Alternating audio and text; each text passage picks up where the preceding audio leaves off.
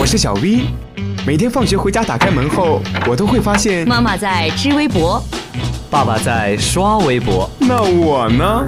我只能听微博了。快来快来，微博大家庭来了！微博大家庭，微博大家庭。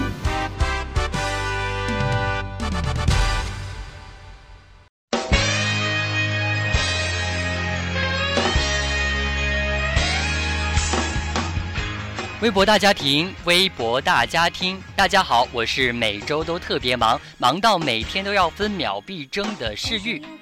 感觉最近啊，好多人都在学游乐王子的语气讲话，比如说摸仙采石，扎心魔仙，与女无瓜，就喜欢你们讲话的样子。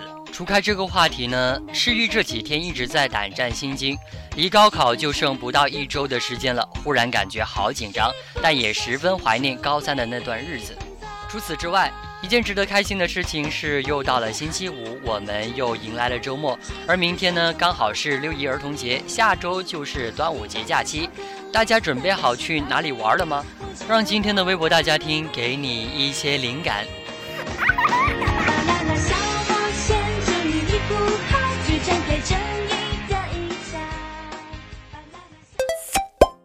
梦游买了一个篮球场。据媒体报道，英国一名女子患罕见睡眠障碍，梦游购物差点买到破产。她下单的商品千奇百怪，从冰箱、桌椅到小熊软糖和天价饼干罐，甚至还买过一整个篮球场。微信支付。围观的微博网友们兴冲冲地展开了评论。有网友表示：“这也太折腾人了吧！还好可以七天无理由退货。”还有人说：“这说明什么？说明人家有钱呀！”我清醒的时候买个篮球都得货比三家，人家梦着游就能买个篮球场。不过如果是我得了这种病，根本不会有这样的苦恼。买再便宜的东西呢，最后一定会支付失败。业主被三家米粉店包围。日前，柳州一位家住二楼的业主向相关部门投诉说，自家楼下被三家米粉店包围。卧室下面是一家卖螺蛳粉的店铺，自家阳台下面就是一家羊肉粉店铺，在他旁边还有一家卖煮粉的饭店。业主表示，自家从早到晚都是各种粉的味道，换个位置就换了一种风味，完全不堪其扰。对此，当地环保局回应：如果粉店不产生油烟，只产生异味，那么安装净化器处理是允许排放的。面对业主这样的遭遇，微博网友们的看法不尽相同。有人认为买住宅不能买商铺楼上的，真糟心。但对于爱嗦粉的朋友来说，如果住在这里，可能每天都会疯狂流口水吧。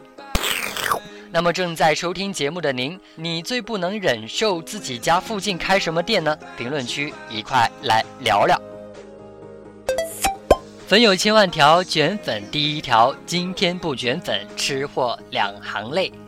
如果你对南宁的美食有所了解，你就会发现，大多数在南宁做卷粉的都是小店经营，面积不大，环境可能也不是很好，有时候甚至得坐在路边吃。但这些丝毫不会影响到南宁吃货吃野的心情。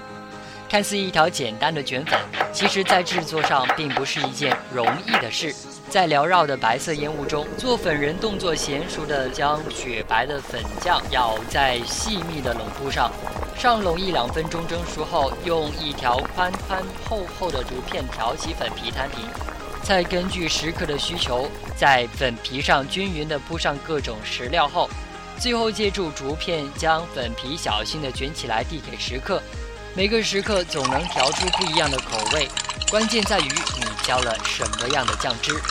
有时在排队的时候，观看做粉人的动作，行云流水，一气呵成，精准熟练到让人惊叹的地步。日复一日的做粉，通过环境就可以看出，越是破旧的老店，越能感受岁月传递出来人间烟火气。